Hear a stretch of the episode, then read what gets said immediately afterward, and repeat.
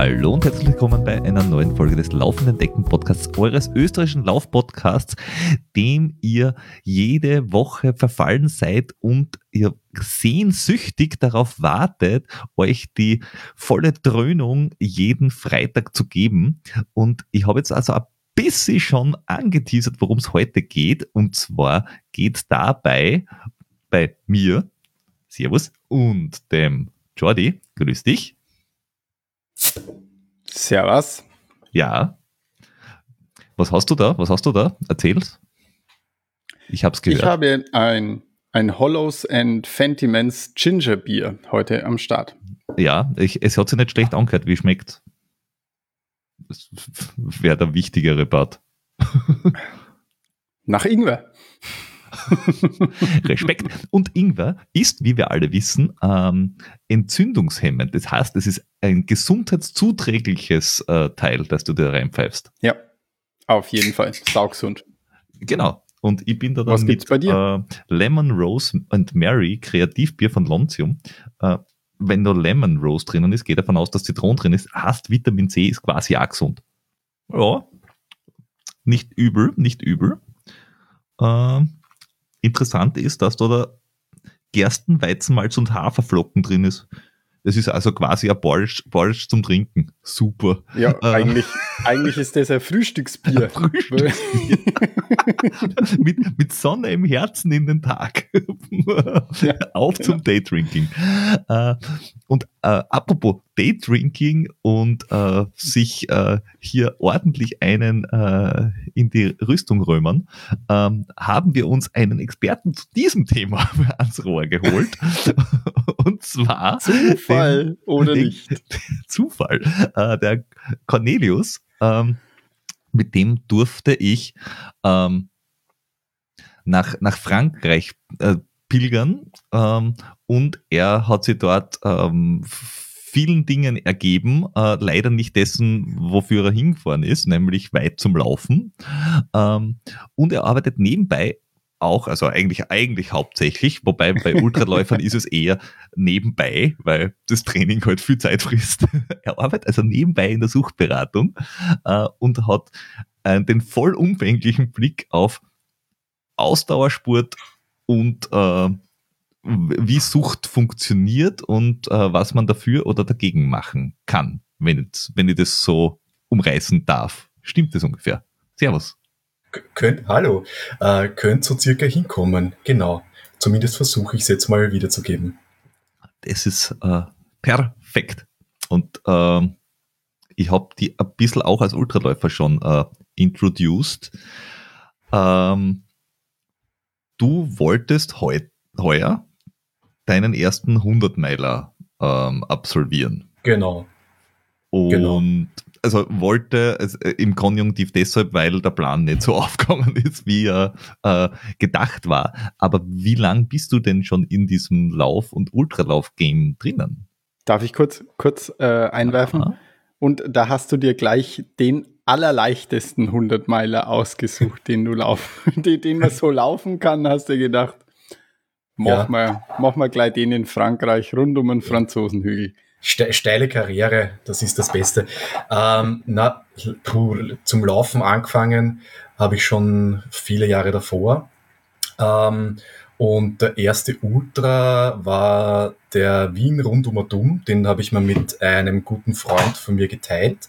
Ähm, das erste Viertel war mein, also quasi erst das erste Viertel gelaufen, äh, so über Kobenzel und dann nach Hütteldorf. Ich habe in Hütteldorf übernommen, rund um den Lenzer Tiergarten und bis circa zum Verteilerkreis. Das war eigentlich noch sehr nett. Und dann da draußen, was war das? Transdanubien. Ähm, ah, ja. Das war dann mein letztes Viertel. Durchquerung. Ja, mhm. im, ja Genau. ähm, das war dann schon nicht mehr so schön, mitten in der Nacht da durch die Bumper chatten. Aber insgesamt hat mir das irgendwie so getaugt.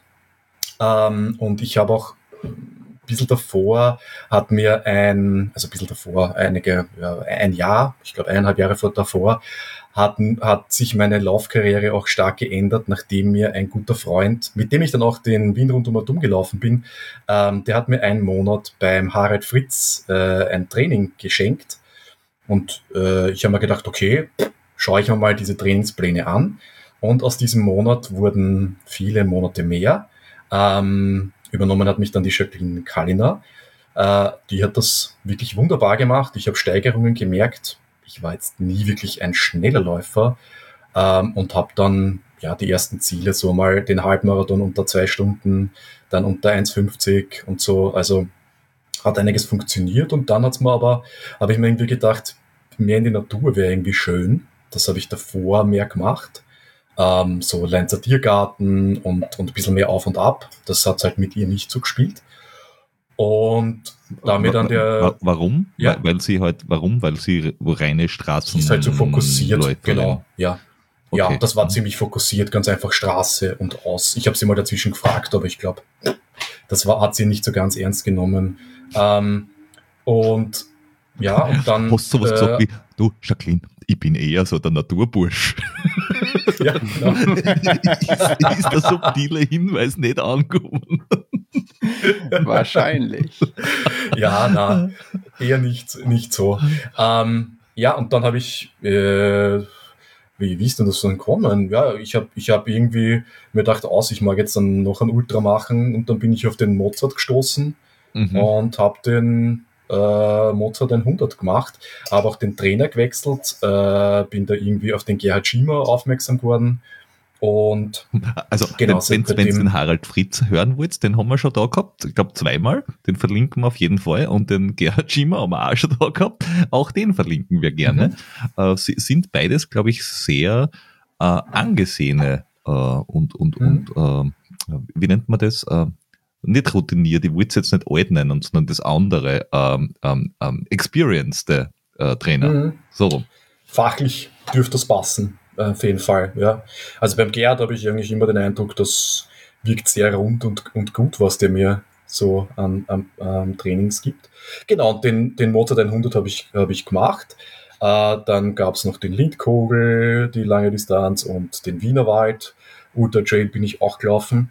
Wann und bist du denn eigentlich war jetzt den Wienerwald bin ich Weil letztes, Jahr gelaufen. Es, letztes Jahr, also wo sie die 42er mhm. Runden jetzt haben.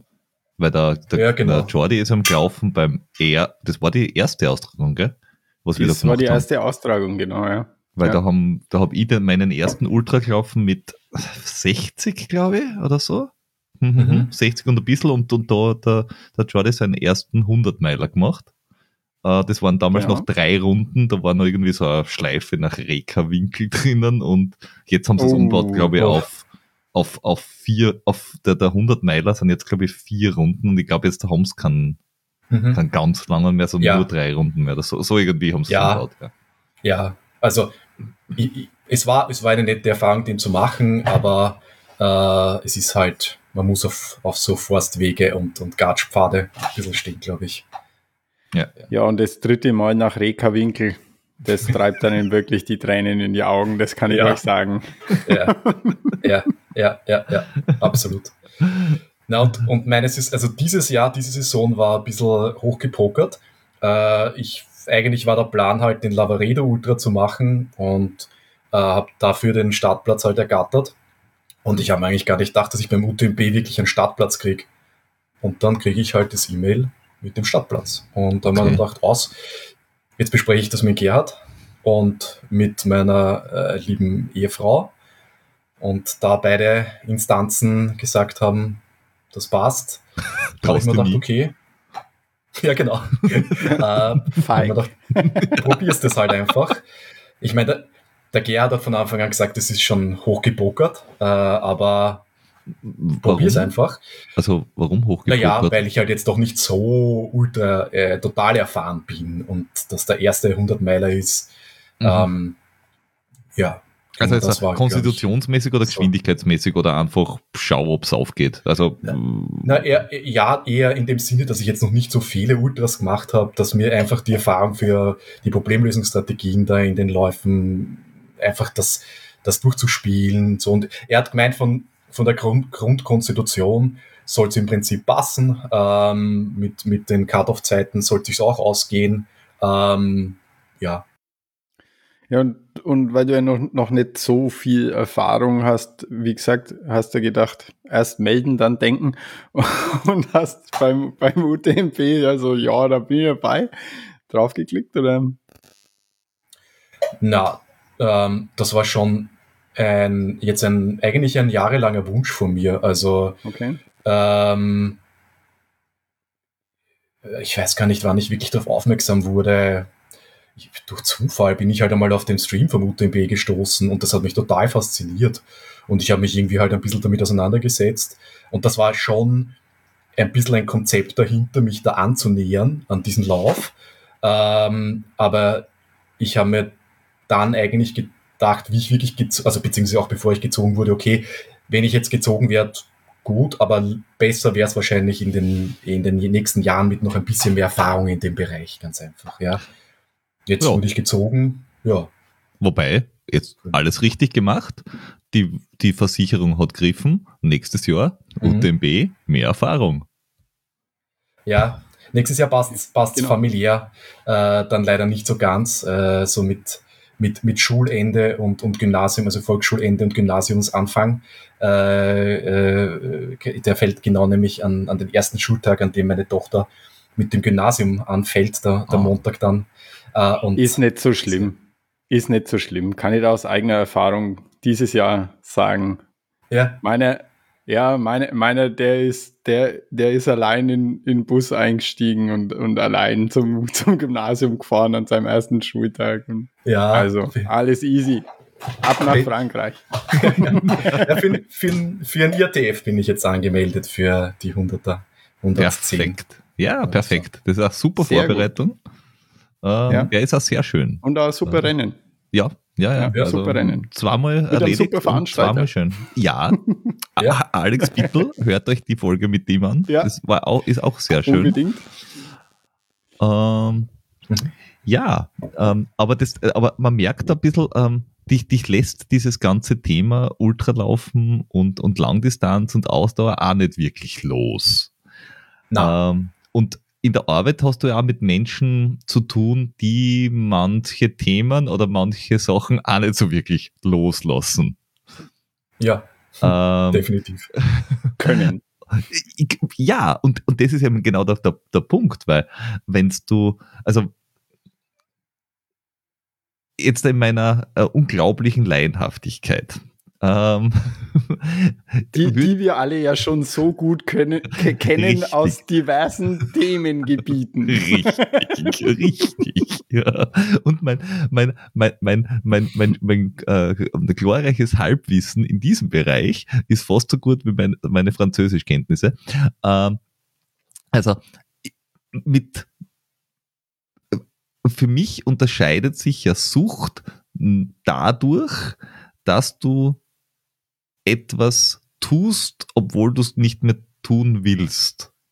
Oder nicht immer tun willst, sondern du, du machst das, trotzdem es keinen Spaß unter Anführungszeichen macht oder du es eigentlich gar nicht machen willst, du, da hast du irgendwie einen Drang in dir, es zu tun.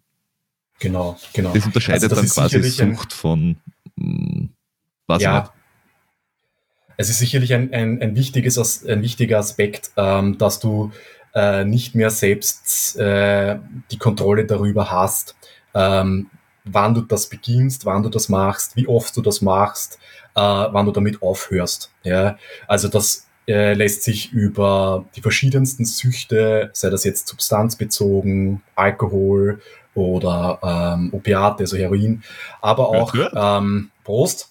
ähm, hm? Oder ähm, auch eine Glücksspielsucht äh, oder eben ja. auch eine Sportsucht äh, sehen, ähm, dass ich nicht einfach sagen kann, okay, nach zum Beispiel rationalen Gründen, ja, ich bin jetzt verletzt äh, oder ich habe schon Schulden wie ein Haftelmacher oder ähm, ich weiß ganz genau, dieses Bier schmeckt mir jetzt nicht so wahnsinnig, das tut mir nicht gut, ich trinke das trotzdem, Ich habe nicht mehr die volle Kontrolle darüber, ob ich das jetzt mache oder nicht, sondern mhm. da sagt in mir etwas, ich muss das weitermachen, ich muss das machen. Da habe ich einen ganz, ganz starken Drang, das zu machen. Ähm, und, äh, aber es gibt ja, bei, den, bei Süchten gibt es ja immer die Unterscheidung äh, körperliche, äh, körperliche Komponente mhm. äh, und äh, psychische Komponente. Also es gibt ja Süchte, also Glücksspiel macht die körperlich jetzt nicht abhängig, weil du frisst ja die Chips nicht. Äh, ja. Hoffentlich. Ähm, ich, ich kenne zumindest niemanden persönlich, der es tut. Und zerkleinern nur durch die Nase ziehen hat, tut, tut man es auch nicht, glaube ich. Aber ähm, If you can think of it. ja, der Spawn of it, aber das ist, das ist ein anderer ja. Podcast. ja. Also, und auch eine andere Sucht. Ja, wobei die, glaube ich, an, die wird auch keinen körperlichen Anteil haben. Wobei, wobei, da bin ich, da bin ich äh, äh, irritiert, das habe ich mir tatsächlich annotiert, äh, ob Hormone ähm, als psychisch oder körperlich gelten, weil äh, wenn du, wenn du auf was wie Glücksspiel psychisch anspringst, dann hast du ja psychische Abhängigkeit. Und dann hast du ja Hormonausschützung aufgrund des Belohnungssystems. Ja. Ich meine, so funktioniert Glücksspiel im Prinzip. Aber ist es dann psychisch oder ist das körperlich auch schon, weil du ja, ja auf diesen Hormonträger anspringst? Ähm, also bei Sucht geht es ganz oft stark um Hormone, eher um die Neurotransmitter, ähm, mhm. zum Beispiel ähm, um äh, Dopamin, Noradrenalin, Adrenalin etc. Ähm, und es gibt quasi unterschiedliche Schulen, wie wenn es darum geht, wie entsteht eine Sucht. Mhm. Ähm, und man geht heute davon aus, dass Sucht etwas ist, was multifaktoriell verursacht wird äh, und auch multifaktorielle Ursa äh, quasi äh, Konsequenzen hat. Ähm, das heißt, wenn ich eine Substanz konsumiere, wenn ich jetzt äh, oder ein Verhalten habe, dann wirkt sich das auf diese Neurotransmitter aus, auf einer körperlichen Ebene und somit auch psychisch für mich. Und ich bringe damit meinen Körper einfach in einen anderen Zustand. Das wird jeder Mensch merken, der regelmäßig Sport macht. Moment, ähm, da haben wir mit der äh, Brigitte Stocker auch schon gesprochen über diese neue, über Neurotransmitter-Training, dass da irgendwie vier dominante Dinge gibt, so wie Dopamin und, und Adrenalin und irgendwas noch. Und dass je nachdem, welcher Typ das du bist, dass du dann auch verschiedenes Training äh, unterschiedlich anspringst. Ist es dasselbe oder reden wir da von komplett verschiedenen Dingen? Das kann sein, soweit kann ich euch das nicht sagen. Ähm, das, was, äh, was man weiß äh, oder was quasi mein Wissensstand ist, dass Sport, Ausdauersport, Laufen sich auf äh, verschiedene Neurotransmittersysteme auswirkt. Mhm. Ähm, und deswegen zum Beispiel unter anderem auch Menschen mit anderen Erkrankungen ähm, dann dafür anfälliger sind, ähm, dass sie äh, quasi dar dass daraus dann eine, eine, so eine Art von einer Sucht wird. Also zum Beispiel Menschen mit einer ADHS-Erkrankung haben prinzipiell eine andere Verarbeitung ähm, von, äh, von Stress, von Stresshormonen. Mhm. Ja? Ähm, und Sport hilft Menschen mit ADHS diese, dieses Stresslevel besser ähm, bewältigen zu können. Ja, und diese Spannungszustände besser bewältigen zu können. Und ich finde, das ist ein sehr gutes Beispiel dafür, dass man da nur sehr schwer Körper und Psyche trennen kann. Das nennt sich, also quasi das, was die moderne Wissenschaft sagt, ist, das ist das biopsychosoziale Menschenmodell, wo das Ganze verschwimmt.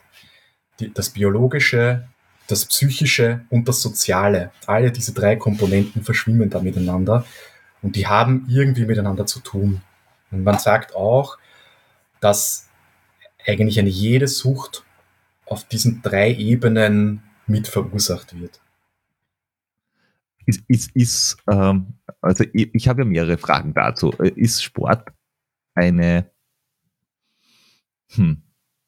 Na, ich fange mit der anderen Frage an. Wie hoch schätzt du den Prozentsatz derer ein, die Sport als Sucht haben? Also von denen, die, du, die, die jetzt viel Sport treiben, wie viel Prozent würdest du jetzt einschätzen, dass, dass, dass es schon Sucht ist? Ja, also ähm, eher so 5 oder 50? Ein, ein, es gibt da, nein, nein, nein, ähm, es gibt ein, ein grundlegendes Problem. Es gibt quasi jetzt klinisch gesehen keine, äh, kein, keine Kriterien für eine Sportsucht. Es gibt quasi, ähm, weiß ich nicht, ob, ob ihr davon mal gehört habt, äh, wenn man eine, eine äh, Krankheit diagnostiziert, mhm. dann zieht man da äh, Diagnosemanuale her. Ähm, das gibt es zum Beispiel von der Weltgesundheitsorganisation, der WHO, das sogenannte ICD, äh, das International, äh, die International Classification of Diseases also die Klassifikation der Krankheiten. Ähm, und das wird immer wieder überarbeitet. Und in, den, in der aktuellen Revision, in der Nummer 11, da gibt es keine äh, Sportsucht äh, in dem Sinne. Mhm. Aber äh, es werden analog zu substanzbezogenen Süchten äh, werden die Kriterien hergezogen, wie eben zum Beispiel dieser Kontrollverlust, dass ich nicht mehr die Kontrolle habe, dieser starke mhm. Zwang danach. Ähm, und da schauen sich dann äh, die, die Personen, die da involviert sind, an, ähm, inwiefern kann das jetzt, kann man da jetzt von einer Sucht sprechen. Und es gibt Zahlen dazu ähm, von in, in Deutschland. Da gab es mal eine Studie, die sagt so irgendwo zwei bis drei Prozent der Bevölkerung ist davon betroffen. Mhm. Das glaube ich, dass das viel zu viel ist und das, das sagen auch Experten das ist unter ein Prozent, ja, unter ein Prozent der Bevölkerung. Also ihr das eher an, an, die der, die der, der ähm, äh, wie soll ich sagen, ambitionierten Sportler, genau, ja. ambitionierten Sporttreibenden, von denen wäre jetzt ja. ausgegangen, weil wie viel Prozent der Menschen treiben regelmäßig überhaupt Sport? Ja, ja, das ja. ist definitiv zu viel. Ähm, und ähm, es gibt dann auch noch so Untersuchungen äh, bei Personen, die mit chronischen Verletzungen kommen, äh, zum, zum äh, Physiologen zum Beispiel. Ja. Aber wirklich gesicherte Zahlen dazu gibt es eigentlich nicht. Ja. Mhm. Was man allerdings weiß ist, ähm, oder das in vielen Studien rausgekommen ist, ist, dass gerade Laufen und der Ausdauersport eher dafür anfälliger ist. Und man vermutet, dass das deswegen ist, weil es äh, so niederschwellig ist. Also ja. ich gehe aus der Haustür und kann es leicht umsetzen. Das, das, das, hätte ich, das hätte ich auch ein bisschen äh, gesehen, quasi. Ähm, also ich würde ja Sport einordnen irgendwie wie ähm, Glücksspiel oder Internetsucht oder Handy oder irgendwas in die Richtung. Also irgendwas, was halt quasi mit null mit Substanz, sondern nur mit Glückshormonen oder sonst irgendwas. Eine Verhaltenssucht. Ja. Äh, und wahrscheinlich weiter in meinem Lion-Speak, äh, wahrscheinlich für viele Menschen äh, eine, eine ähm, wie nennt man das, ähm, gesellschaftlich besser anerkannte Form von ähm, Kontrollzwang. Also weil Mensch, viel, viel, viele Menschen, die ähm, zum Beispiel Bulimie oder Magersüchtig sind, sind ja nicht danach süchtig, weniger Gewicht zu haben, sondern wollen die volle Kontrolle haben. Und die Kontrolle über Kalorien zählen, hast du halt die Kontrolle über etwas oder über dich oder also nicht, über ein Verhalten. Und äh, beim Sport ist es halt ähnlich nur dass du dort halt ähm, gesellschaftlich viel anerkannter, weil du kannst irgendeine Leistung erbringen oder was nicht. Du hast halt toll viel Disziplin, äh, das machen kannst, ohne dass die Leute sagen, hui, hui, hui. Und wenn du dann dünn bist, hast na schau, jetzt hast du aber eine richtige Sportlerfigur. Ähm, ist, ist Sport da gleich wie andere Süchte oder ist Sport da anders. Also, ja, also du, du, sprichst auf jeden Fall einen ganz wichtigen Aspekt an. Ähm, die gesellschaftliche Akzeptanz ist natürlich bei Sport etwas, äh, was sehr hoch ist. Wir leben ganz besonders dadurch, dass wir in einer Leistungsgesellschaft leben, ähm, ist das höher, schneller, weiter etwas, was hoch angesehen ist. Mhm. Ähm, und ich denke mir, dass gerade wenn wir, wir haben vorhin über das Thema Ultraläufe geredet, ähm, gerade da, äh, ich meine, was ich da teilweise an Anerkennung erfahre in meinem Umfeld äh, von Menschen, denen ich zum ersten Mal begegne, ähm, denen ich erzähle, was ich da tue, ähm, das ist teilweise gigantisch. Und was nee, aber so weit würde ich nicht einmal mit dem Auto fahren.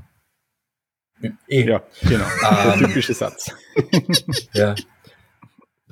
ähm, und äh, ja, also ich glaube, das ist ein, ein ganz ein wichtiger Aspekt, äh, dass das gesellschaftlich einfach etwas Angesehenes ist, aber natürlich auch in dem Sinne, ich schaue auf mich, ich tue etwas.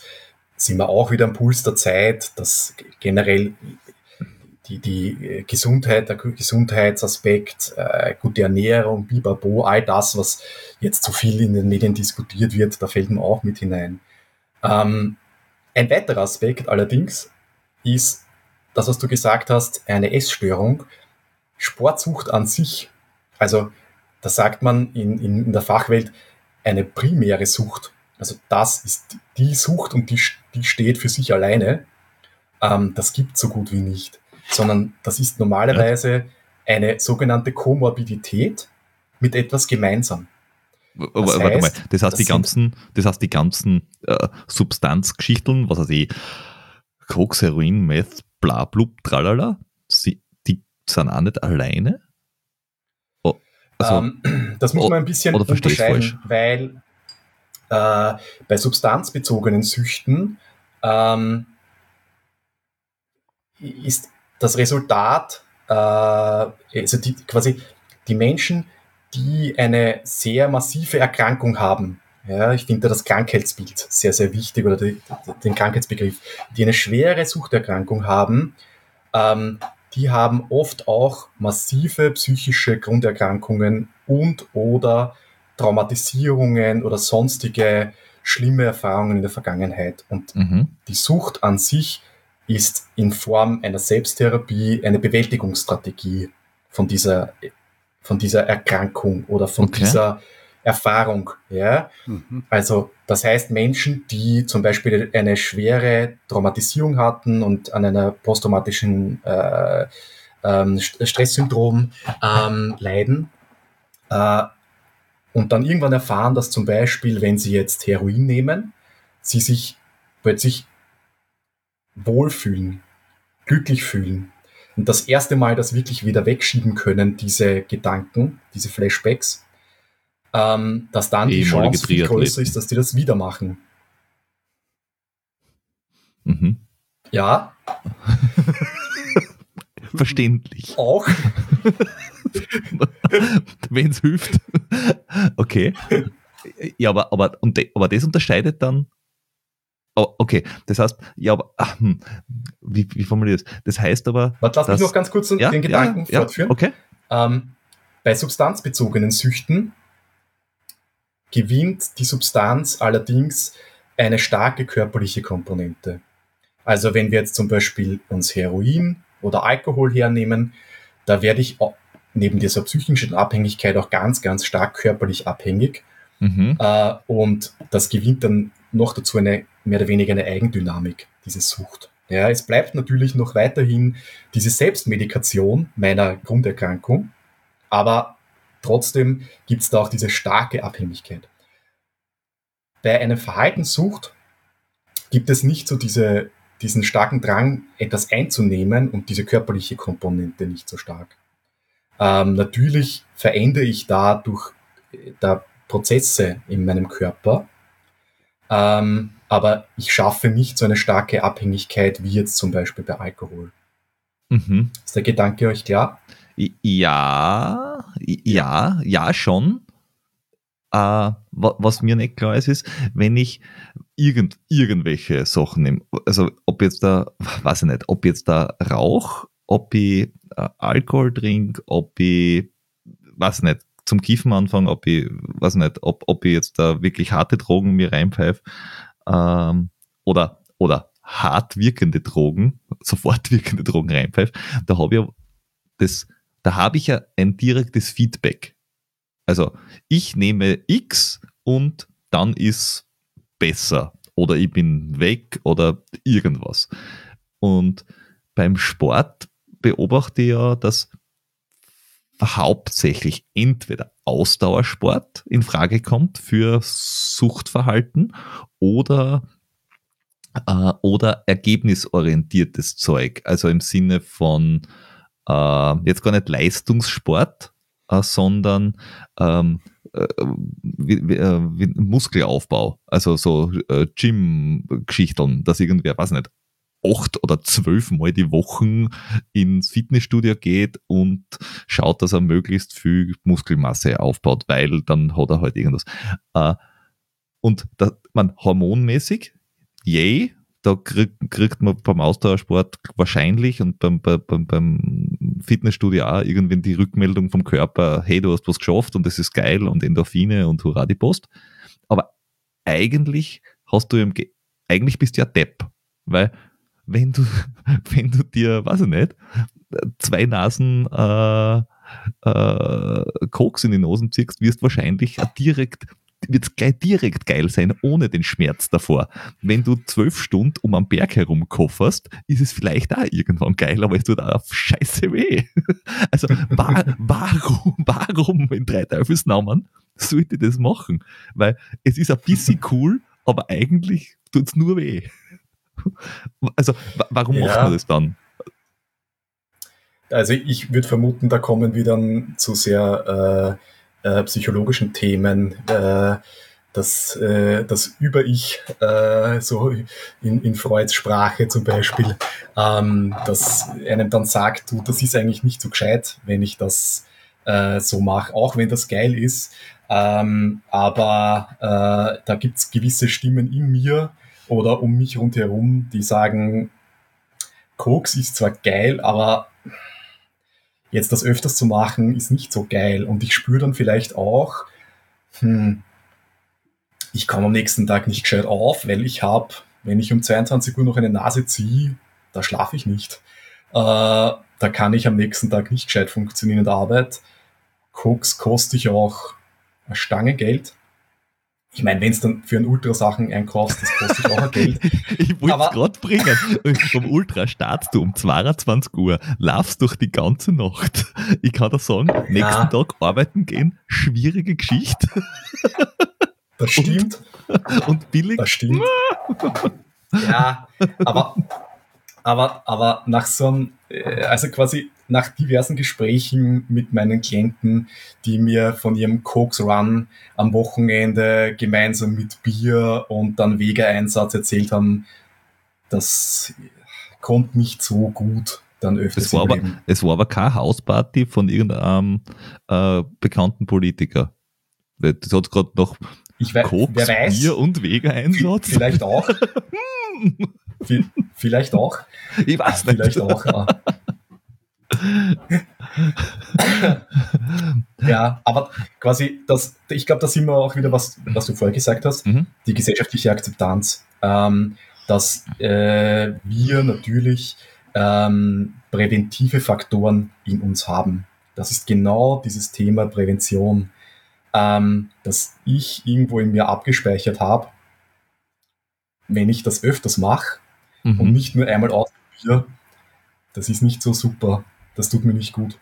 Das, also so, ähm, so gesellschaftliche, no, äh, gesellschaftliche Normen ist, ist oft negativ besetzt, aber in dem Fall eigentlich ähm, jetzt dann nicht so do Also es gibt gesellschaftliche Normen, die durchaus auch Sinn machen. Und das wäre ja, dann sowas, wo du definitiv. einfach sagst, ja, die Erziehung hat mir gesagt, zu, wenn du das machst, das ist vielleicht nicht das Schlauste im, im Leben. Ja, ja, es ist zwar ein bisschen verpönt, zu sagen, die, die, die bürgerliche Gesellschaft, äh, das ist schon was Gutes. Aber es gibt gewisse Dinge in der bürgerlichen Gesellschaft, die hochgehoben werden, die auch wirklich gut sind. Ähm, auch die zehn Gebote sind für sich genommen jetzt nicht die dümmste Idee. So, ja, du sollst nicht drücken. Genau. ist jetzt der. Ganz genau. Ganz genau. Liebe mir auch zu Herzen. Ganz genau. Und quasi, äh, wenn wir uns jetzt äh, über, über, die, über die Prävention an, an dem annähern, jetzt haben wir vorher das Thema gehabt, ähm, dass ich zum Beispiel eine Traumatisierung erfahren habe. Ja? Mhm. Äh, es macht dann auch einen Unterschied, ob ich äh, zum Beispiel in ein Elternhaus habe, wo die Eltern darauf schauen, dass das psychologisch nachbearbeitet wird, dass ich in einer psychologischen Betreuung bin, wenn das mir zum Beispiel als Jugendlicher oder als Kind passiert, ähm, oder ob sich niemand darum schert mhm. äh, und das eine manifeste ähm, äh, posttraumatische Erkrankung wird. Ja? Ähm, und all das sind Schutzfaktoren. Und Schutzfaktoren haben wir auch beim Thema einer Sportsucht. Ähm, was ich vorhin gesagt habe, äh, Menschen, die ADHS äh, erkrankt sind, haben ein höheres Risiko. Auch Menschen, die äh, eine Essstörung haben, haben ein höheres Risiko, dass sie eine Sportsucht ausprägen. Das ist aber, wie ich es vorhin erwähnt habe, eine Bewältigungsstrategie mehr oder weniger von dieser Grunderkrankung. Mhm. Ist es, ist es, also ich, ich kenne einige Menschen und ich würde jetzt selber nicht einmal großartig ausnehmen, die eine gewisse Neigung haben, Dinge, die sie tun, sehr intensiv zu tun. Und zwar was auch immer. Ich habe ewig lang geraucht äh, und war definitiv nikotinsüchtig. So. Äh, oder ich bin es wahrscheinlich immer noch, nur mache es halt gerade nicht. Ähm, ich, ich weiß, wie ich mich zu verhalten habe, wenn ich in ein Casino gehe. Und zwar, ich nehme genau diesen Betrag mit, von dem ich mich vorher schon verabschiedet habe und ich habe sicher kein Plastikgeld oder sonst was mit, weil ich kenne mich. Das ist eine echt dumme Idee. Äh, und beim, beim Sport ist es auch so, dass wenn ich mir zusetze, ich das halt versuche, mit allem mir zur Verfügung stehenden Mitteln äh, mich darauf vorzubereiten. Und, und würde jetzt einmal sagen, ich bin, ich habe eine gewisse Suchtneigung in diese Richtung. Und das habe ich halt bei vielen Ausdauersportlern festgestellt, dass sie halt sehr, sehr fokussiert noch auf sowas sind. Und da frage ich mich dann immer, ist es, ist es, äh, ist es dann ein Zwang ist es Sucht? Unterscheidet sich Sucht und Zwang? Und oder unterscheidet sich das noch einmal von, was nicht, eiserner Disziplin? Also wenn es dann David Goggins oder so anhörst, das ist halt brutale Disziplin, die der, die der predigt. Ist es dann, also sind das drei verschiedene Sachen oder ist es äh, on, the, äh, glaube, das, on the long run the same? Ja, na, ich glaube, dass das sehr, sehr leicht ineinander übergehen kann. Ähm, und wenn man sich so an diesem Grad bewegt, ähm, dann muss man sich selbst immer wieder die Frage stellen, wo stehe ich da? Ähm, diese Frage habe ich mich, habe ich mir jetzt auch dazwischen gestellt. Wie geht's mir, wie würde es mir jetzt gehen, wenn ich einen, ein Training jetzt verschiebe? Ähm, ich habe selten Trainings verschieben müssen und wenn das so war, das war jetzt kein angenehmes Gefühl, war nicht super, weil dann ist dieses, dieses Feld äh, da beim Training plötzlich rot gewesen und nicht grün. Das ist einfach nicht super. Aber es ist gegangen. Ja. Es ist irgendwie gegangen. Ich habe mir dann gedacht, na gut, das Kind ist krank oder was weiß ich was. Ähm, okay, verschiebe ich es halt. Wenn es ein wirklicher Zwang wäre, dann würde ich da drüber gehen und das regelmäßig. Dann würde ich über den Schmerz drüber gehen, dann würde ich über Menschen, die mir sagen, ich brauche dich, ähm, dann würde ich über sonstige Verpflichtungen gehen, etc. Kann man da vielleicht so, so nur dazu sagen, als, als Schutzmechanismus, als Frage sich selber zu stellen, ist das nur gesund? Und wenn man sich das irgendwie ehrlich, ehrlich beantworten kann, ist man nur auf dem, auf dem richtigen Weg. Ja. Ja, da unterstellst du jemanden auch ähm, das Wissen darüber, äh, über die Gesundheit.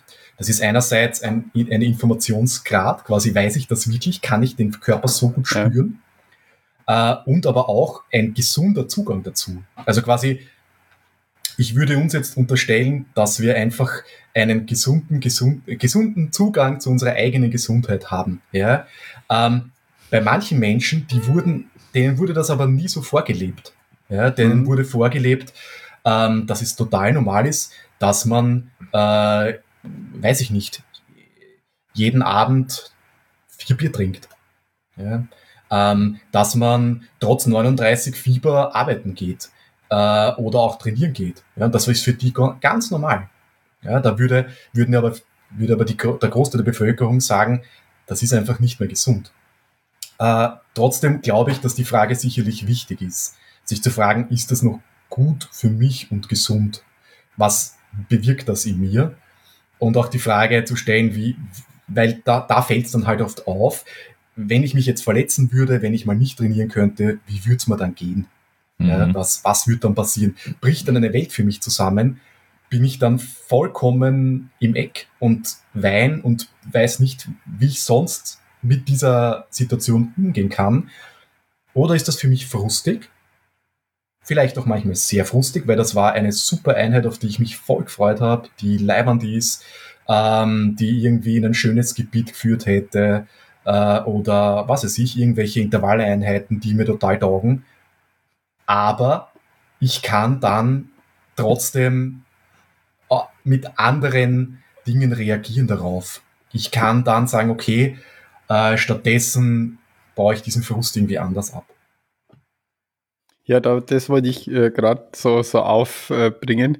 Ähm, ich komme jetzt aus ein bisschen einer Verletzungsserie ähm, und äh, Odyssee ich bin ja der, der ist Meister das Wort, das du suchst. Odyssee. Ach so, ja. ja, genau. Ähm, ich bin, bin ja der, der Meister der, der Ausweichstrategien.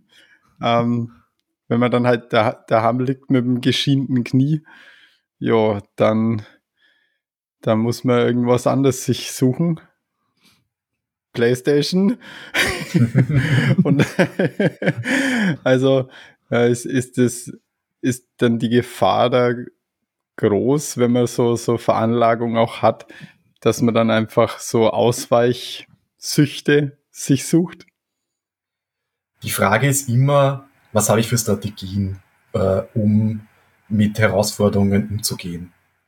Ähm, und Sport ist würde ich sagen, für sehr, sehr viele Menschen, die ihn regelmäßig machen, eine wichtige Strategie im Leben, um mit Herausforderungen des Lebens umzugehen. Natürlich auch, um Wettkämpfe zu äh, bestreiten, um sich selbst zu verwirklichen und so weiter. Aber es ist eine ganz wichtige Strategie, um mit dem Alltag auch umgehen zu können. Und was habe ich sonst noch für Strategien, um mit dem Alltag umgehen zu können? Wenn ich, wenn es mir an Strategien fehlt, wenn ich Sport habe und sechs Bier trinken und sonst nichts, dann werde ich meine Schwierigkeiten haben. Biermeidl. Aber wenn ich eine. Das, ja. So. Ja. Sport und ja. sechs Bier trinken. So. Ja, ganz genau. Aber wenn ich eine breite, ein breites Spektrum habe, um mit den Anforderungen äh, des Lebens umzugehen, wir, ein, eine schöne Analogie, finde ich, ist da das Klavier. Also je mehr, je mehr Klaviertasten wir haben, äh, und mit denen wir spielen können, umso besser ist es für unser Leben. Und diese Klaviertasten, die bauen wir schön langsam in Kindheit und Jugend auf. Kann man natürlich auch noch als Erwachsener aufbauen. Das ist vielleicht nie zu Ende. Aber wichtig ist, dass ich die habe. Ja? Und wenn ich, wenn mir jetzt eine dieser Strategien wegfällt, das haben wir gut während Corona gemerkt. Ja, ich habe nicht mehr die Möglichkeit gehabt, äh, mich mit Familie oder Freunden zum Beispiel zu treffen. Ja, ich war sehr eingeschränkt in meinem Alltag. Juhu. Aber Sport hat noch funktioniert für viele. Ja, also für viele, nicht für alle natürlich, aber für viele, die Ausdauersport machen, die laufen gehen, das hat funktioniert. Ja, in your face ähm, Teamsportler. genau. ja. ja. Ähm, und da, das quasi, das ist ein gutes Beispiel dafür, wie wichtig es ist, ähm, verschiedenste Möglichkeiten zu haben, um mit diesen Herausforderungen des Lebens umzugehen, finde ich. Jetzt da, weil, weil du, weil du sagst, ähm, eine Vielzahl von Bewältigungsstrategien oder wenn man es jetzt da vielleicht ähm, ähm, eher alt, alltagsbezogener bezeichnen würde, würde ich wahrscheinlich sagen, wenn du irgendwie mehr als zwei Hobbys hast, sondern eher sieben oder irgendwie deinen Tag mit verschiedenen Interessen füllen kannst, ähm, hast du halt eine große Auswahl, wie du deinen Tag füllst. Ähm, geht es nicht dann oft ein bisschen dem, naja, entgegen, dass wenn du sagst, ich bin entweder Leistungssportler oder zumindest ambitioniert in irgendwas und gerade beim Ausdauersport, ich meine, wenn es da, du hast es jetzt da auch beim UTMB-Training sicher gehabt, das frisst jetzt da schon mehr als drei Stunden die Woche, sondern eher so mhm. 20.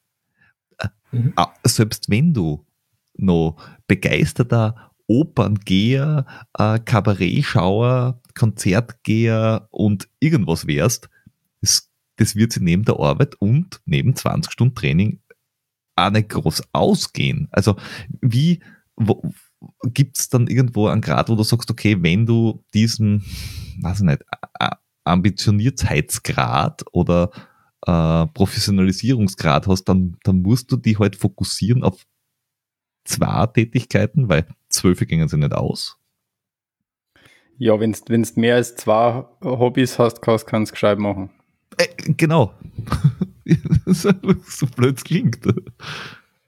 Ähm, ich würde ich würd jetzt gar nicht so groß machen, sondern ähm, meistens sind die Dinge, mit denen wir äh, gut mit den Anforderungen des Alltags umgehen, ja auch kleiner. Also, dass ich sage, also ich habe hab einen Scheißtag gehabt, dann gehe ich vielleicht laufen, aber wenn das nicht funktioniert, dann nehme ich ein Bad oder mache mir einen gemütlichen Abend mit einem Tee äh, und einem Buch.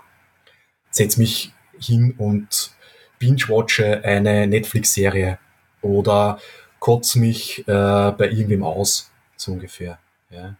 Ähm, natürlich wenn wir beim Thema Ultratraining sind, das frisst schon sehr, sehr, sehr viel Zeit. Und da ist man, das wird Sie sicherlich auch an, am eigenen Leib erfahren haben, da ist man schon in einer eigenen Welt, wenn man sich damit auseinandersetzt, mit der Planung fürs Rennen, was hat man alles, wie schaut das mit der Ernährung und so weiter. Also das hat schon eine, eine sehr große Sogwirkung, finde ich. Äh, und deswegen sicherlich ähm, auch eine ein Potenzial, dass man da eine, eine, eine Sucht entwickelt. ähm, aber trotzdem glaube ich, ähm, nur die, also quasi nur, nur, allein deswegen heißt noch lange nicht, dass davon alle süchtig werden, sondern mhm. wenn man da drinnen ist, hat das sicherlich, taugt einem das sicherlich sehr. Das hat eine, in der Fachsprache würde ich sagen, das hat auch eine hohe Funktionalität für einen. Das, das, das passt gut für einen. Ähm, aber äh, trotzdem, wenn ich jetzt äh, verletzt bin, wenn es für mich nicht funktioniert, dann bricht nicht mein ganzes Leben auseinander. Ja, ich habe jetzt, ich bin jetzt vier Wochen nicht laufen gewesen nach der Infektion beim UTMB, direkt danach Corona gehabt. Das war nicht toll. Aber es hat funktioniert. Ich bin sicherlich unentspannter als sonst. Äh, nicht nur, weil ich nicht laufen gehe, sondern auch äh, aufgrund der ganzen Situation mit den Infektionen, äh, mit Kindern gemeinsam. Ähm, aber trotzdem fun funktioniert das Leben weiter. Ja, das funktioniert für mich jetzt schon drei Jahre fast. Mhm. nicht, nicht gescheit laufen gehe, aber ja, das ist eine andere Geschichte. Eine Chance. ja. Uh, es hilft ja nichts. Es hilft ja nichts. Um, wenn, wenn du jetzt das sagst, um, du, du, bei dir ist es jetzt einfach so gewesen, dass du einige Wochen nichts tun hast können. Ähm, man, wenn, man, wenn man was er, erreichen will, ob das jetzt dann nur für sich selber ist oder quasi in einer, einer Rangliste oder sonst irgendwas, musst du ja gewisse, wirklich eine gewisse Form von Disziplin an den Tag legen. Und je ambitionierter du bist, desto mehr Disziplin musst du haben und dann gehst halt aus, wenn es keinen Spaß macht und dann gehst du um 22 Uhr noch auf, ein, auf Intervalle und dann stehst du um 5 in der Früh auf und machst irgendeinen Schwachsinn, der keinen Spaß macht. Ähm, mhm. wenn du, wenn du vorher schon ein anderes Leben gehabt hast oder daneben ein anderes hast oder in der, in der Arbeit gesettelt bist, dann hast du ja auch immer diesen Ausgleich, dass es, wie wahrscheinlich bei uns allen, in der Firma genau niemanden interessiert, was wir in der Freizeit machen. Die sagen maximal, was? 100 Kilometer bis gelaufen? Das ist aber ganz schön weit. Und sagst, yep, das ist fast so weit wie ein Marathon.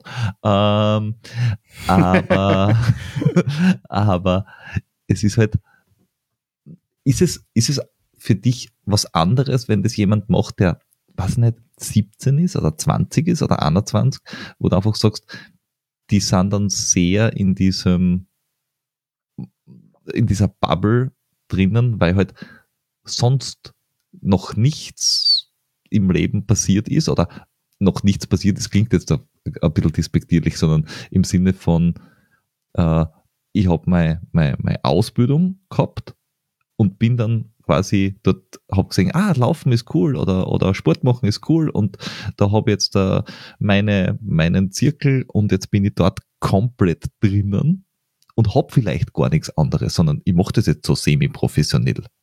Und, und äh, also, dass du dann von diesem ich will das machen und es ist geil, auch in so ein bisschen in, eine, in einen Zwang und Suchtverhalten wirklich hineinkommst und deine Welt wirklich zusammenbricht, wenn es da mal drei Wochen nichts ja. tust.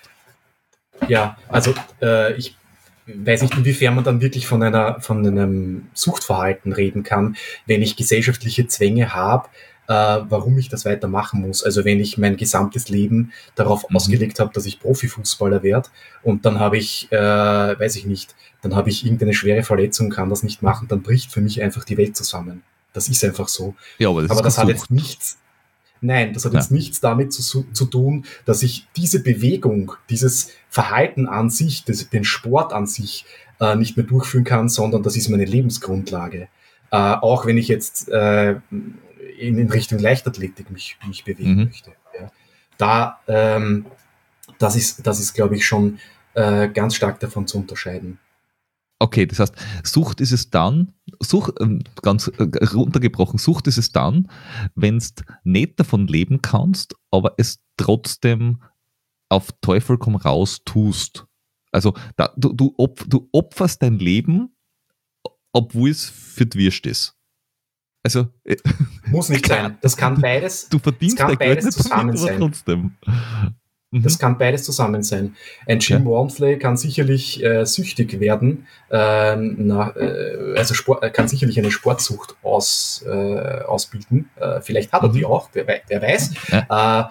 Äh, äh, aber ähm, das, das eine ist vom anderen sich äh, unabhängig. Ja? Okay. Ähm, ich würde unterstellen, ähm, dass Menschen, die äh, Sportprofis sind, eher äh, gewisse Schutzfaktoren haben, weil da eh schon so eine starke Sättigung ist bei diesem Verhalten, ähm, weil die das so stark und exzessiv betreiben, dass es ihnen irgendwann reicht.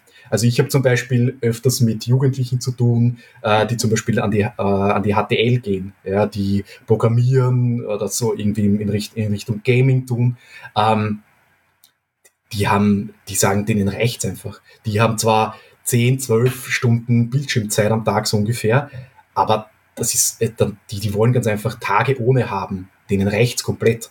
Ja, die yep. freuen sich auf die Tage ohne.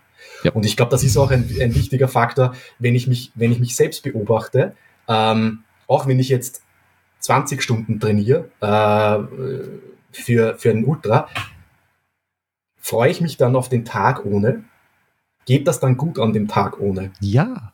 Ähm, ja, und das ja. ist ein wichtiger Faktor. Weil wenn ja. ich dann, wenn ich mich, wenn ich dann das Gefühl habe, jetzt ist genug.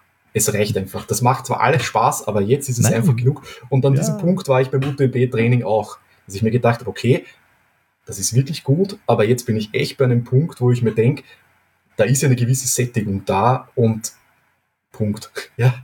Ähm, und das ist schon ein, ein sehr gesundes Zeichen, glaube ich. Einfach. Und wenn man das hat, ähm, dann ist man sicherlich nicht in einem Zwangsverhalten drinnen ähm, oder ist die Wahrscheinlichkeit sehr, sehr gering dafür. ich bin sehr beruhigt. Also alles, was du jetzt gerade gesagt hast, zeigt mir, dass ich offensichtlich niemals eine Sportsucht ausbilden kann, weil mir macht das Training an sich schon keinen Spaß und jeder Tag, wo keins ist, ist yay! okay, okay, das, aber. Das heißt, du, du bist, du, du hast eigentlich eine Nicht-Sportsucht. Nein, ich habe einfach nur einen Schaden. Prost. Ja, da ganz, ganz davon abgesehen. Ja, aber und, und im Moment bist du ja, bist ja mehr, musst ja mehr oder weniger auf einer, mhm. Äh, auf, eine, auf einer Glückswelle surfen.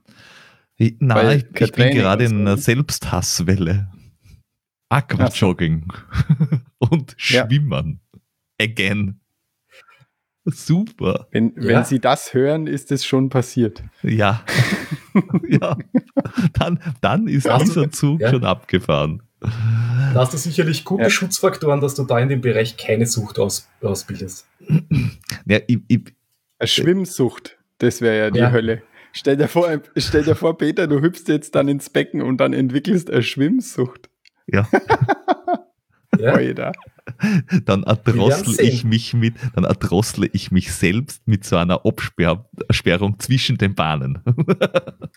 Ich habe schon, ich hab schon gedacht, mit deinem Badehosenschnürl. Ja. Mit deinem Badehosenschnürl. Ich, ich, richtig, weil ich schwimme nämlich nur im String, damit alle anderen auch nichts davon haben. Ja. Ah, schön. Das steht dann in der Kronenzeitung.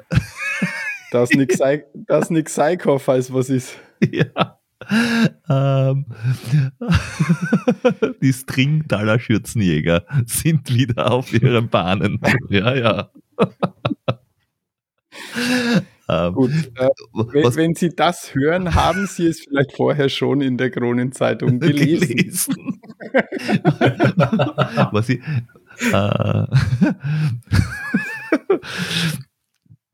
ähm, wir, versuchen dann, wir versuchen dann in dem Artikel einen Spoiler für diese Podcast-Folge unterzubringen. unterzubringen, ja.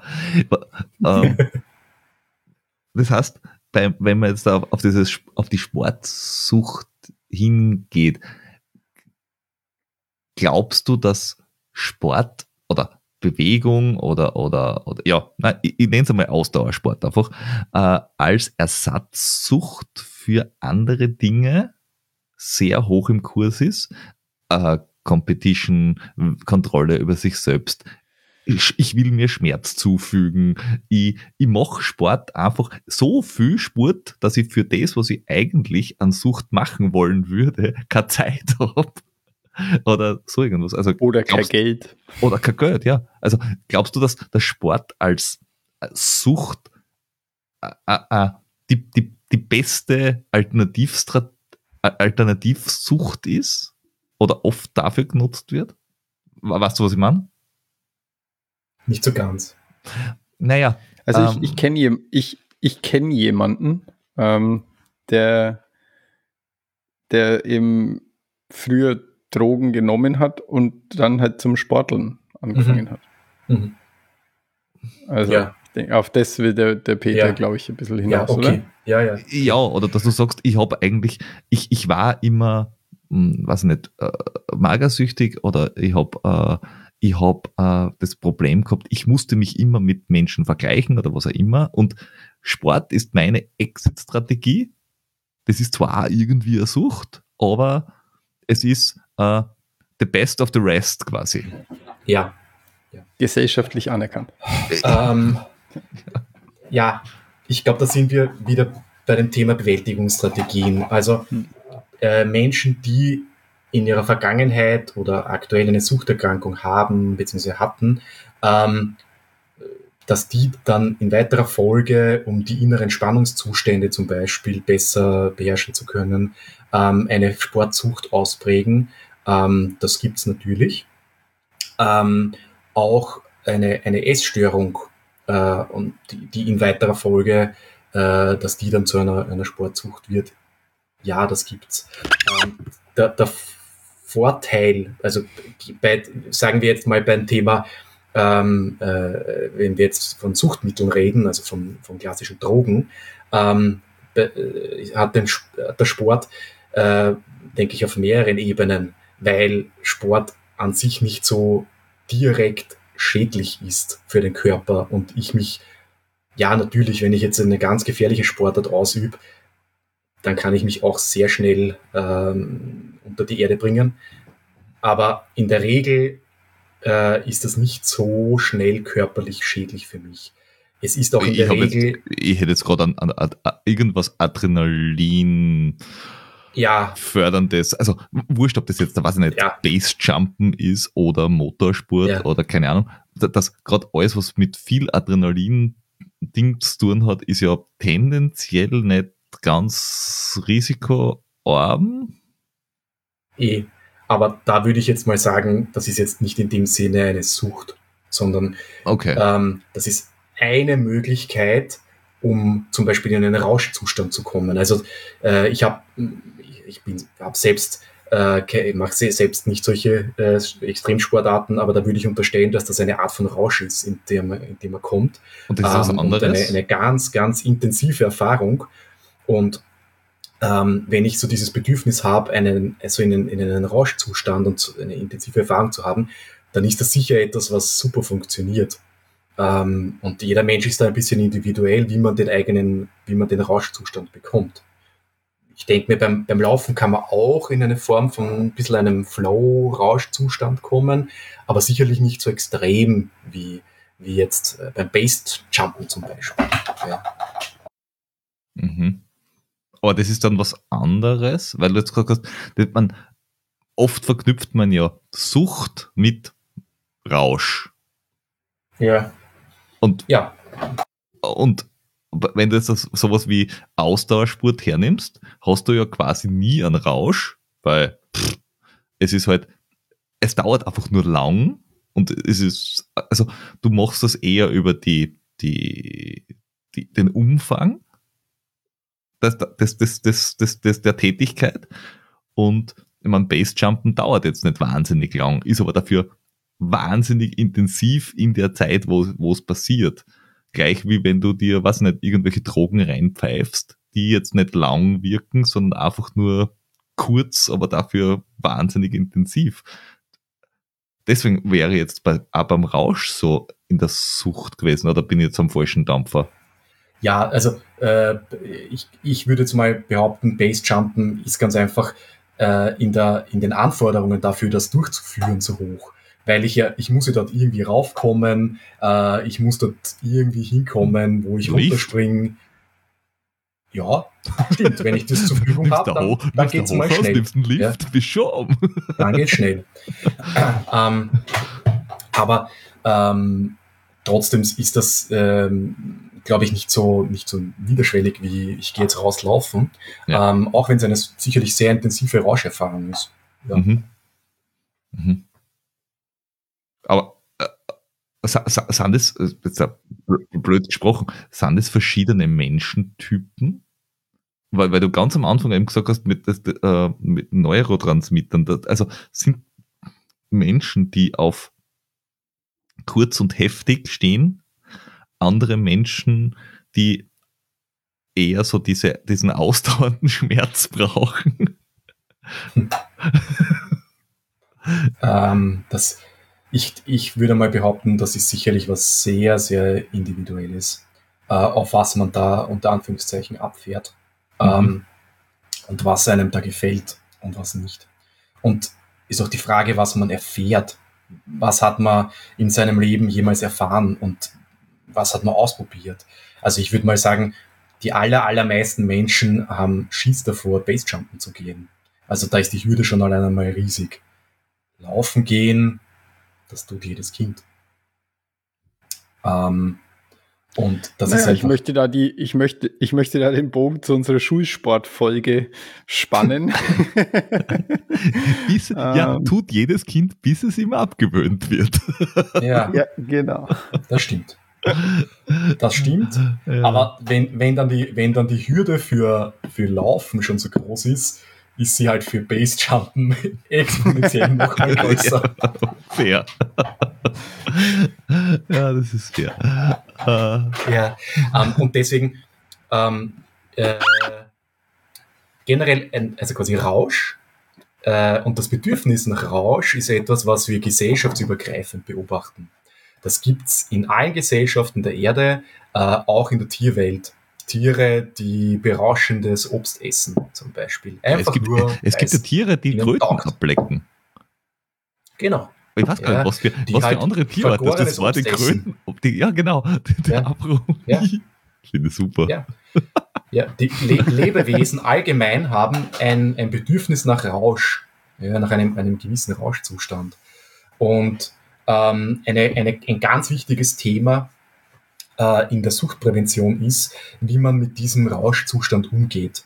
Ähm, weil der Rausch, dieser Rausch ist oft etwas, ähm, was auch schwer suchtkranke Menschen so stark beschreiben, so diese Suche nach diesem ersten Rausch, den sie hatten, nach diesem ersten Mal, dass sie Heroin äh, konsumiert haben. Das ist ein Rausch, den man dann nachher nicht mehr so wirklich bekommt. Und ähm, äh, deswegen finde ich das Thema, das Thema Rausch ein sehr zentrales. Ich finde es deswegen so spannend, wenn du von, von Rausch sprichst, weil du weiß es nicht. Jordi, hast, hattest, du, hattest du während des Laufens, oder Cornelius, hast du das während des Laufens schon irgendwann einmal gehabt? Nein. Weil, ganz ehrlich. So einen richtigen Rauschzustand ja. nicht. So ein, ein, eher das, das Runners High. Ja, ja, habe ich gehabt, aber beim Blaufränkisch Ultra. Ja. ich habe gewusst, dass das jetzt kommt. okay, du hast einen Rausch gehabt während dem Laufen. Ja, genau. Das, so, das, meinte ich nicht. Ich meinte nicht so, so lang verkosten, so lange Wein verkosten, bis man rauschig ist. Das ist ein anderes Rauschsein.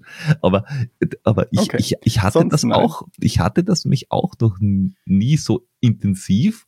Und wenn man so diesen Social Media Menschen zum Teil folgt mit wie, also wie geil das sein muss, dieses Laufen, denke ich mir oft, ja fix, ich laufe echt viel mittlerweile, aber dort in der Gassen war ich noch nie. Mhm. Ja. Also, vielleicht können wir es einfach nicht richtig. Also vielleicht machen, vielleicht machen wir es nicht richtig. Vielleicht. Vielleicht können es nur die Instagrammer und Instagrammerinnen. Ja. Ähm, Peter? Nein, der, der, Rauf, der, der Rauschzustand beim Laufen ist sicherlich äh, nicht so intensiv wie bei manchen anderen Sportarten. Ähm, aber ich, quasi in der, in, der, in der Fachwelt wird eher diskutiert, ähm, wie wichtig äh, die Auswirkung eben auf dieser Neurotransmitter-Ebene ist äh, bei gewissen Grunderkrankungen. Ähm, Was heißt das? Zwangs, bei Zwangsstörungen zum Beispiel, wo ich innere, äh, innere Anspannungszustände habe, die dann gelöst werden. Ähm, bei der ADHS, wo ich mhm. äh, eben, was ich vorhin gesagt habe, bezüglich der Stressverarbeitung sehr, sehr positive äh, Wirkung habe. Ähm, und bei einer, einer äh, Magersucht, bei einer Anorexie, ähm, wo äh, die, die Menschen halt quasi, äh, wo, wo, genau das getroffen wird, das, das Körperbild, dieser Zwang äh, rund um das Essen, ähm, äh, genau. Das, und deswegen glaube ich eher, dass äh, das Laufen und Ausdauersport halt mm, quasi dazu geneigt ist, dass sich, dass Menschen süchtig werden. Mhm. Ist, ist vielleicht das Sprintertum eher so für die kurzfristig, kurzfristigen Rauschzustände zuständig? Also einfach jetzt da, ich, ich versuche es gerade für mich selber im Kopf zu erklären, dass ich sage, wenn etwas so lange ist wie Ausdauersport, dann kann, dann kann es nicht gleichzeitig so intensiv sein, weil das wird, das wäre komisch. Und wenn ich jetzt aber sowas wie einen 100 Meter Sprint habe, dann kann ich mir einen gewissen Rausch oder 200 Meter schon vorstellen, weil über 20 Sekunden kannst mhm. du die schon sehr in was hineinsteigern. Also da kannst du schon möglich, ja. im Kopf explodieren über zwölf ja. Stunden. Puh, das ist anstrengend. Ja, das ist leicht möglich. Aber was ich mir beim, was ich mir wieder bedenke beim, beim Laufen, so dieser Flow-Zustand, also wo ich quasi genau in einem idealen Zustand bin, der Anforderung und auch wie es rundum und dumm ist. Also ja. ich weiß nicht, ich laufe gerade einen wunderschönen Downhill, äh, der gemütlich zu laufen ist, äh, in einer schönen Gegend und bin richtig im Flow drinnen und die Zeit verrinnt. Ähm, das ist, glaube ich, ein Zustand, der ist einfach schön und in dem ist man gerne drinnen. Ja. Gibt es auch psychologische Untersuchungen ähm, da, äh, dazu, ähm, dass genau in diesem Flow-Zustand ähm, dass äh, quasi im, im Gehirn äh, Bereiche äh, runterregulieren, ähm, die für die Persönlichkeit extremst wichtig sind. Und ich, so in einem wie was runter was wird runterreguliert? Der, der präfrontale Kortex wird dann runterreguliert, also ja. der für für die ähm, äh, Emotionsregulation zum Beispiel zuständig ist, für komplexere Themen, für äh, all das, was irgendwie komplexer in unserer Gesellschaft ist ja, und komplexe Anforderungen für uns hat. Okay. Ähm, ich tue mir mit Rechnen schon schwer. Und das ist nicht wahnsinnig komplex, ehrlich gesagt. Ja, das. Ähm, aber das da, kennt da wahrscheinlich fast jeder Ausdauersportler, dass, dass während, während des Laufens Zwischenzeiten rechnen ein lustiger Zeitvertreib ist, aber nie zum gewünschten Ergebnis führt. Stimmt. Vor allem, wenn es bei einem schnellen Marathon ist. Ja. Da, da, rechnet man fünf, fünf, Kilometer vor sich hin und dann läuft man an der fünf Kilometer Marke vorbei und denkt sich, scheiße, wieder vor vorn. Was ist das? okay. Das heißt, wenn ich es jetzt richtig interpretiere, was du sagst, dass du, du dieser, in diesem Flow-Zustand bist du dann quasi in diesem Zustand und alles rundherum ist so weit gedämpft, dass du ja. keine, Schrägstrich wenig Gedanken machst und oder machen kannst. Weil dein ja, Kopf einfach. Beides. Mhm. Beides, ja. Beides. Und das ist sicherlich ein, ein sehr angenehmer Zustand für den Körper, weil es äh, ja für den Körper auch bedeutet, man verbraucht jetzt weniger Kalorien, weil ich muss weniger von dem Gehirn aktiv halten. Ja, ja dieses, ähm, dieses Hirn ist ja total ja. mühsam, weil das frisst ja wahnsinnig viel Energie. Ja, und auch spannend ist, ähm, wenn ich im, im, Runners High drinnen bin, ähm, da gibt es Untersuchungen dazu, äh, dass, dass das das äh, sogenannte äh, Endokannabinoid-System anspricht. Ähm, also da werden hört, hört. Cannabinoide, die wir in unserem Körper haben, äh, angesprochen, und die äh, werden in einem, äh, quasi in diesem komplexen Vorgang führen die dazu, dass wir in ein Runners High kommen. Das habe ich nicht verstanden. no, Nochmal für die Langsamen unter uns. Ähm, wir haben in unserem Körper verschiedenste Neurotransmitter. Mhm. Unter anderem haben wir auch Neurotransmitter, die Cannabis, also THC, ja? sehr, sehr ähneln. Okay.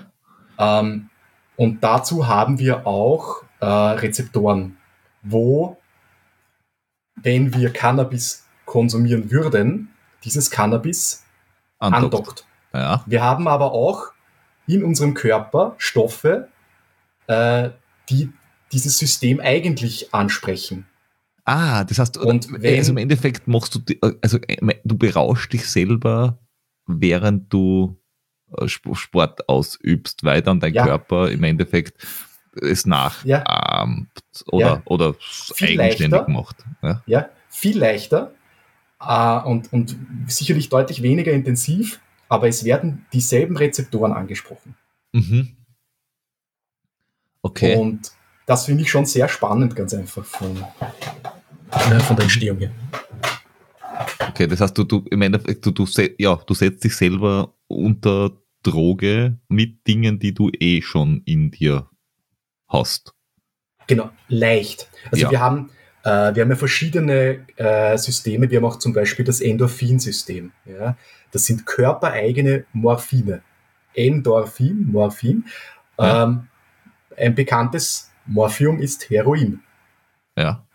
Das haben, wir haben diese äh, Botenstoffe bereits in unserem Körper und manche der Drogen, die wir konsumieren, wie zum Beispiel Heroin oder Cannabis setzt sich genau auf äh, diese Rezeptoren drauf.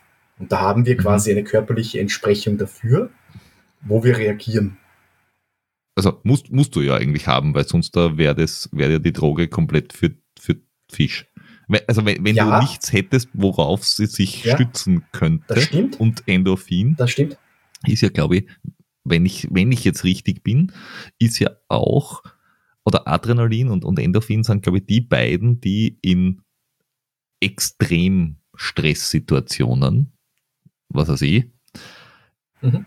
dir brennt gerade das Haus ab und es ist die Mhm. Großmutter, die Kotz oder das Kind drinnen noch, in dir Dinge freisetzt, dass du plötzlich erstens schmerzfrei bist, wurscht, was du vorher gehabt hast, äh, Mhm. und zweitens äh, Dinge vollbringst, von denen du vorher und nachher keine Ahnung hast, dass, wie du das gemacht hast und was du da gerade gemacht hast. Einfach nur, weil dein Körper alles ausgeschalten hat, außer dem Anzieh, das du jetzt gar erfüllen musst. Mhm. Mhm. Ähnlich Ja, wie wenn du. da kommt es halt zu einer massiven Ausschüttung davon. Ja. Definitiv. Ja. Ja. Ähm, So die Geschichte die- von, von, die von, von Müttern, die Autos hochheben, um das Kind unterhalb außer zum Zahn, wo du denkst so, hey, das waren gerade 500 Kilo. How the fuck? So ungefähr. Ja. So ungefähr. Genau. Ähm, das haben wir zum Beispiel, also bei, es gibt nicht so eine direkte körperliche Entsprechung, gibt es nicht bei jeder Droge, bei jedem Suchtmittel. Alkohol zum Beispiel hat keinen, keinen, keinen Rezeptor an sich. Das wirkt auf verschiedenen Ebenen. Ähm, Okay. Okay. Äh, Das ist ja quasi ein Breitband. Ja. Alkoholikum. Ja. Okay. genau. Ah, okay. Das heißt, äh, Deswegen wirkt es auch so extremst toxisch, toxisch auf den Körper. Ah, und, de- und deswegen ist es auch sehr, ähm, äh, ist es nicht so, ist es dann in der, in der Wirkung nicht so intensiv wie etwas, das direkt äh, äh, auf, auf einen Rezeptor draufgeht und sagt, ich besetze das jetzt mal und jetzt ist aber äh, Party hier. Nein, das, das glaube ich nicht. Äh, Okay, das, okay. das würde ich jetzt nicht unterstreichen. Ja. Okay, okay. Ich dachte mir, wenn du jetzt sagst, was weiß ich, wenn es der Heroin so ähnlich ist wie Endorphin und das belegt dann quasi alles, was in dir ist, im Sinne von, hey, jetzt, aber- jetzt aber äh, Party People, dann, dann wird es halt intensiver wirken. ja, wird theoretisch Sinn machen, dieser Gedanke. Ähm, allerdings ist es so, dass äh, bei den Substanzen, wo es diese, ähm, diese körperliche Rezeptoren, diese körperliche Entsprechung gibt, ähm, kann man, also zum Beispiel bei, bei Heroin, bei Opiaten, äh, da kann ich bei einer Überdosierung relativ leicht äh, Medikamente geben, ähm, weil dann diese Rezeptoren blockiert werden. Ja? Ah, Äh, mhm. und damit ähm, wird die Aufnahme weiter blockiert. Ähm, während bei Alkohol geht das nicht. Da muss ich den Magen auspumpen, aber all das, was im Blut drinnen ist, da habe ich ein Pech gehabt. ist einmal drin. Ja, wobei, a- Ja. alles, was schon an den Rezeptoren dran ist bei Heroin, ist halt, ist ja auch schon da, oder? Ich meine, das kann ich auch nicht wegscheuchen und sagen, jetzt, jetzt Ja, ist aber Husch. Doch, Doch, das geht. Ist- ich kann Du es, kannst ich kann es, jetzt, ich jetzt kann ist es bis zu einem aber gewissen Party Grad, aus. ja. ja, ich Oh. kann bis zu einem gewissen Grad das machen. Ähm, es, Du musst einfach- Rezeptoren, musst einfach was, was geben, was, was besser an die Rezeptoren bindet. Zum Beispiel, das ist äh, gleich, gleicher Effekt, zum Beispiel, wenn man Methanolvergiftung hat, dann, dann gibt man Alkohol, also Ethanol, weil das besser an das, an die, an das Abbauenzym bindet. Weil das Giftige ist nicht das Methanol, sondern das Abbauprodukt und ähm, dann gibt man Ethanol, das bindet besser an die Alkoholdehydrogenase als Methanol. Dann sind alle Rezeptoren, also alle Enzyme sind blockiert mit Ethanol und dann wird das Methanol einfach ausgeatmet, zum ah, Beispiel. ja. okay. Und Ja, so funktioniert das mit den, mit den anderen, mit, mit den Heroin gegen, Ja. Gegengiften, nennen Genau. wir es so, Genau. auch. Hm. Ja, Das heißt, genau. Ihr wisst, Medikamente, Cool, Ja. aber das heißt, ich habe jetzt da jemanden da sitzen, der sich mit der Wirkung von Drogen gut auskennt und jemand, der weiß, wie man es herstellt. Interessant! So, und wenn du jetzt nochmal deine Katze so streichelst wie James Bond Bösewicht und dann noch ein bisschen verrückt lachst, dann trifft man in ganz andere Gefilde ab, die nichts mehr mit dem Laufen zu tun haben. Deswegen bitte zurück zum Thema. Wer, aber wer uns auf Patreon unterstützen möchte,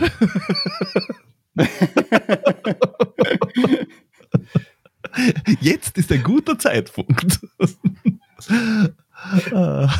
Let's cook. Wir, wir, haben, wir haben da verschiedene Level der Unterstützung. okay. okay. Ähm. Und, und, nach, und nachher könnt ihr gleich beim Cornelius vorbeischauen. Der hilft euch wieder wegzukommen. Eine von dem Scheiß. die andere, ganz genau. Excellent. That's the circle of life. ja. Da muss es aufrechterhalten. Äh, da, ähm, da, da habe ich ja noch, noch eine Frage dazu. Äh, und zwar ähm, bei, bei einigen Süchten ist es ja so, dass man sagt, na, die machen, oder na, bei einigen Stoffen ist es so, dass es heißt, sie machen sofort süchtig oder mhm. schnell süchtig. Ähm, und dass jetzt da Menschen Dinge ausprobieren, ist halt so. Also Menschen probieren Dinge aus. Die einen probieren, äh, was nicht, äh, Daytrading und die anderen probieren halt Koks. Äh, meistens sind das dieselben Menschen in dem Ding. Äh, aber beim, wenn du jetzt da sagst, ich fange zum Sporteln an oder ich fange jetzt da irgendwas an, gibt es da gewisse äh, wie soll ich sagen, Vorneigungen, dass man sagt, okay, wenn, wenn zehn Menschen dasselbe Programm abspulen, würden zwar drauf reinkippen und, und äh, süchtig sein und die anderen sind einfach nur ja, sehr diszipliniert. Weil bei, bei gewissen, bei Substanz Drogen würdest du einfach sagen, ja, die Substanzen sagen dem Körper, oh, du hast jetzt da seit, was nicht, 45 Minuten kein Nikotin, es wäre jetzt wieder an der Zeit. Und bei Sport ist es ja, nachdem es nur psychisch ist oder ein Verhalten ist, ist es ja nicht so. Aber ist es auch etwas, das sich über Zeit aufbaut oder wo man sagt, na, das passiert gleich? Oder ist das, ist das Verhalten vorher schon da und ist dann nur dadurch, ist es nur der Ausdruck dessen? da würde ich gern wieder das von vorher aufgreifen, dieses äh, Modell, wie, äh, wie Sucht eigentlich entsteht, dass es ähm, quasi die, äh, die biologischen, die psychischen und die sozialen Faktoren gibt, äh, unter denen ich aufgewachsen bin und die mir ein gewisses Risiko geben, beziehungsweise die auch Schutzfaktoren sind. Und wenn ich jetzt zehn verschiedene Personen aufstelle, dann wird jede dieser Personen unterschiedliche äh, Risiko- bzw. Schutzfaktoren haben. Ein, definitiv ein Risikofaktoren sind äh, gewisse Vorerkrankungen, also im Bereich einer Zwangsstörung, im Bereich einer Essstörung und ADHS. Ähm, wenn ich generell äh, Schwierigkeiten habe, mit den Anforderungen, mit der Komplexität des Lebens umzugehen, wenn ich generell mit wenig äh, dieser äh, Ressourcen ausgestattet bin ähm, und mit, so, mit sogenannten Lebenskompetenzen. Man spricht hier äh, von in, in, der Prävention davon, äh, quasi, dass man Lebenskompetenzen hat, um mit dem Leben gut umgehen zu können mit all seinen Anforderungen. Dann ähm, werde ich eine höhere Wahrscheinlichkeit haben, irgendeine Art von einer Sucht äh, zu bekommen. Und das muss man sich dann halt jeweils von Person zu Person anschauen. Und auch von Person zu Person welche Sportart oder welches, äh, welche Art von Sucht da das Zentrale ist. Ähm, was ich allerdings unterstellen würde, bei einer, äh, bei einer Sportsucht ähm, geht es gar nicht, bei vielen gar nicht so sehr um die Art des Sports, sondern um die Bewegung an sich ganz stark. Dass man, wenn man, vielleicht hat man einen primären Sport, Laufen, und wenn der nicht funktioniert, dann gehe ich Radfahren oder muss zumindest 10 Kilometer gehen oder ich weiß nicht, also schnell gehen oder keine Ahnung. Aquajoggen. Ja? Genau, Aquajoggen. Genau, Aquajoggen. dann, passt das spätestens. Okay. Mhm. Ja. Ich, ich, ich glaube, weiß, ähm, worauf du, du, du hinaus willst. Mhm. Und ich glaube, es geht um diesen inneren, ähm, äh, inneren Zustand. Wie, wie geht's, äh, wie kann ich diese innere Spannung bewältigen, die ich habe? Weil Menschen, die, äh, die so ein starkes Verlangen danach haben, ein Verhalten durchzuführen, haben auch einen großen Spannungszustand, den, den sie irgendwie abbauen müssen. Und Mhm. wenn das dann nicht laufen ist, dann muss das irgendwas anderes sein. Ähm, Mhm. Und das sind alles Faktoren, die dazu reinspielen, ob man eine Sucht ausprägt und auch welche. Mhm. Das, ja, jetzt habe ich es auch verstanden. Man, du hast jetzt da fast eineinhalb Stunden auf mich eingeredet, wie auf ein, ähm, auf ein krankes Pferd. Aber ich glaube, jetzt habe ich es verstanden. Ich, ich, ich bin sehr glücklich. Äh, Und ich muss tatsächlich sagen, jetzt da habe ich auch keine Fragen mehr offen bei mir. Jordi? Ich bin auch wunschlos glücklich. Ja. Ha- Hast du noch Fragen an uns?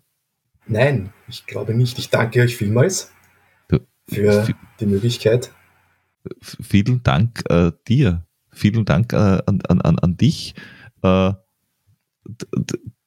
das so ausführlich und, und vielseitig äh, zu erklären, dass es zumindest ich jetzt auch verstanden habe. Das heißt, ich gehe davon aus, dass jeder, der uns zuhört, das schon vor einer Stunde kapiert hat.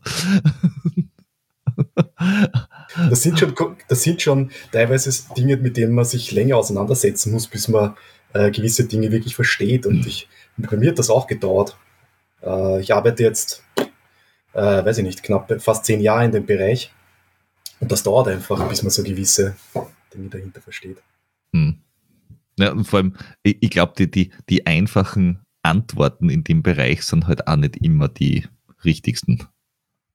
Nein, ganz sicher nicht. Und das, das zeigt meine Arbeit äh, täglich mit den Betroffenen. Die Ja. einfachen Antworten, die gibt's ganz selten. Das sind die unterschiedlichsten Menschen. Da habe ich von gutbürgerlichen, situierten Herrn, äh, der aus einer wohl, äh, allgemein wohlsituierten Familie kommt, äh, bis zu vollkommen verwahrlosten Menschen, die Ja. zu mir kommen. Also, ja, genau. Genau. Ja, ein kurzes Anliegen habe ich noch zu Ende. Ja, ja. äh, was, was sehr Persönliches. Äh, ein, äh, ein kurzes Wort an meine liebste Ehefrau, bei der ich mich bedanken wollte für diese wunderbare Zeit äh, und die Möglichkeit für das Training in den letzten Jahren. Ähm, und ja, also ist was sehr Spezielles äh, und davon wollte ich mich noch bedanken. Sehr, sehr, sehr gerne. Und äh, ähm, das kann man, glaube ich, alle unterstreichen für alle, die uns Ausdauersportler umgebenden. Da, gibt es immer ein bis n Personen, die da auch einiges hineinopfern. In deinem Fall de, deine Ehefrau, die dir wahrscheinlich äh, viel abnimmt, dass du das tun kannst, was du tust.